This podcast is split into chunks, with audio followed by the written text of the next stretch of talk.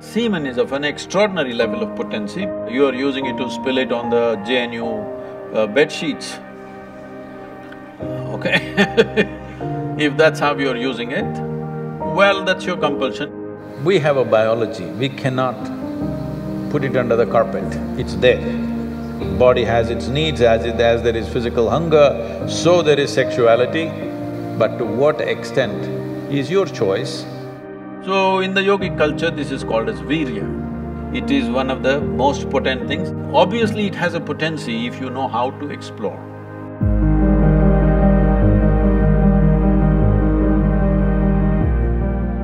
Namaskaram Sadhguru.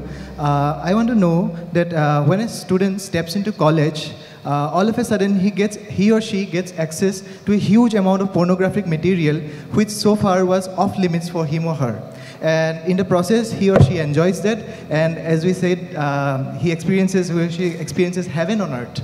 But uh, and we even have nicknames for those people who overdo it. They masturbate.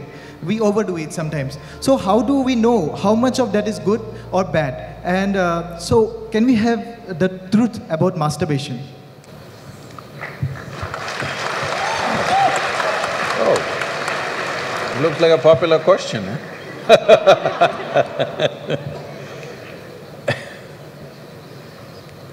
See, uh, we have a biology, we cannot put it under the carpet, it's there. It's best we address it for what it is. But right now the problem in the world is because certain religious institutions in the world took this attitude that the very biology of the human being is wrong, because of this, culture started hiding it under the carpet. Well, in this culture we never had it, but after the British came and left, we became more prudish than the British. But before that, if you look at our temples, uh, all the outside temple art is all pornographic, if that's what you want to call it. But we don't call it pornographic, we are only talking about the various dimensions of human biology. Because we don't see it as wrong, but we see it as the periphery of life. If you stay there only, you will stay on the physical dimension forever, you will not explore anything else. So in the temple, always it's the periphery.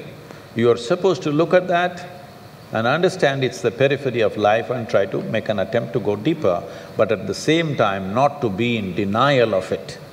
Not to glorify it or not to be in denial of it is the most important thing.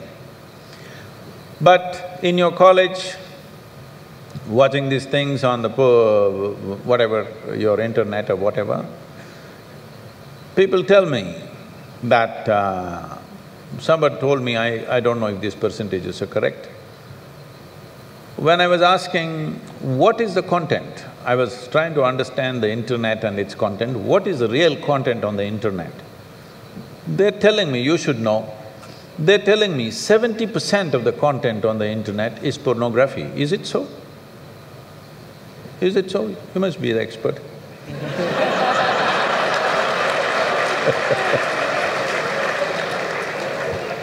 Is somebody doing PhD on it? they told me seventy percent. I said seventy percent is unreasonable and sick levels of pornography. If it occupies a small percentage, it's okay. Seventy percent of a technological platform which could do millions of things, unfortunately is pornographic, just biology of life. It's very unfortunate because once you come as a human being, your biology is not the front end of your life. It is one part of your life. This cerebral capability came so that your intelligence becomes the front end of your life and if you become conscious, your consciousness becomes the front end of your life. Biology is the front end of uh, a bull. It's okay for him, that's all he knows. But biology should not be the front end of a human life, it is part of our life. We are not denying it.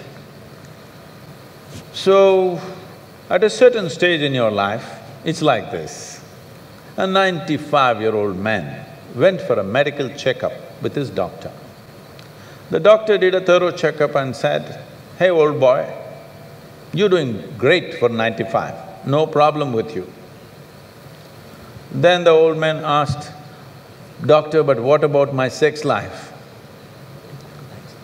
Then the doctor looked at him and asked, thinking about it or talking about it?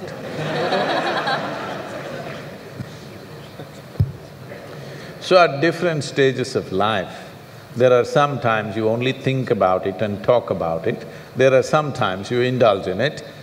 Uh, these are passing phases of life. How much of it is needed for you, you are the best judge. But at the same time, you came here not to explore your biology. At least you should have gone to uh, MSc in biology. You shouldn't be wasting your time in a technological institute exploring biology.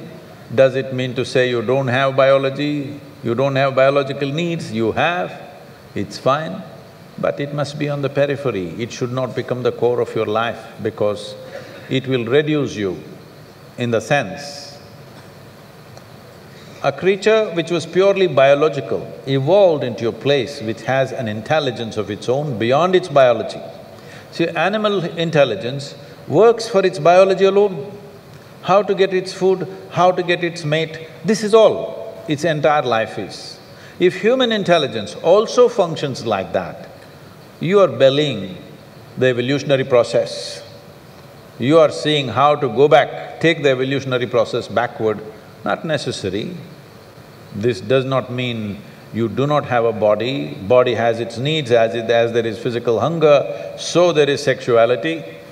You have to address it in some way, but to what extent is your choice, but definitely it should not be the front end of your life because you're rolling back evolutionary scheme of putting your intelligence and consciousness in the front. Instead of that, you're putting your biology in the front.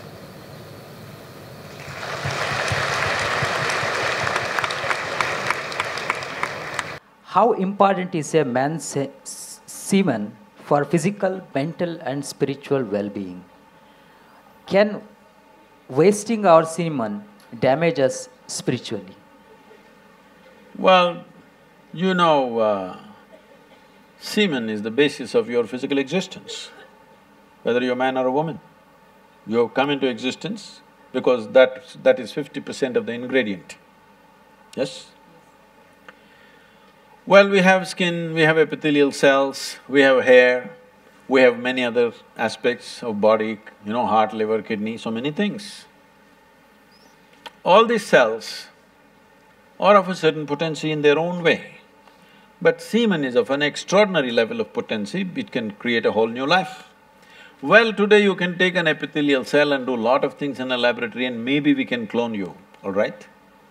So the potential is here also, but it is not in the same dynamics as it is in the a cell, which is… which you're referring to as semen. So in the yogic culture, this is called as virya. Virya also refers to what you call as vajra, which means stability or diamond, which is the hardest thing. So in the human body, virya is considered to be like vajra. That means it is one of the most potent things if you know how to use it. Well, how to use it means you can use it to produce a child. That's one thing.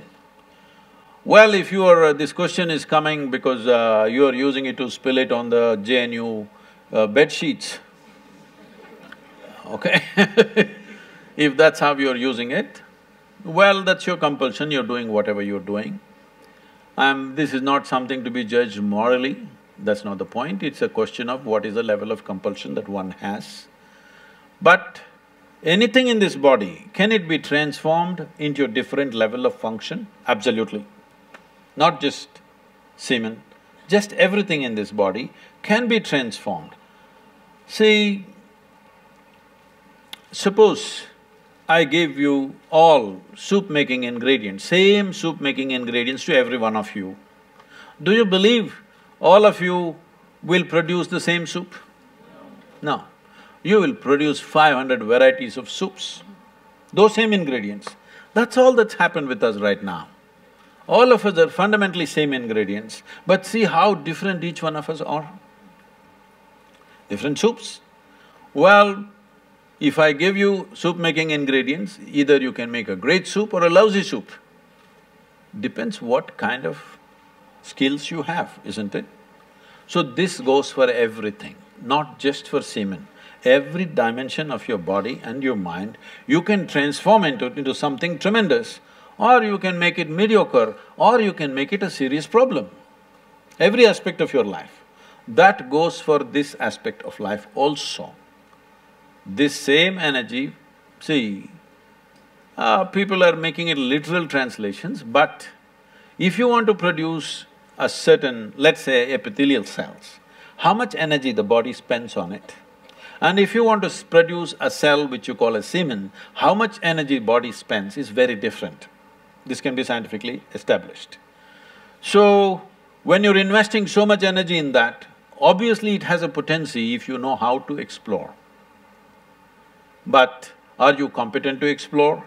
Are you capable of exploring? Do you have the necessary sadhana and guidance to do that? That's a big question mark.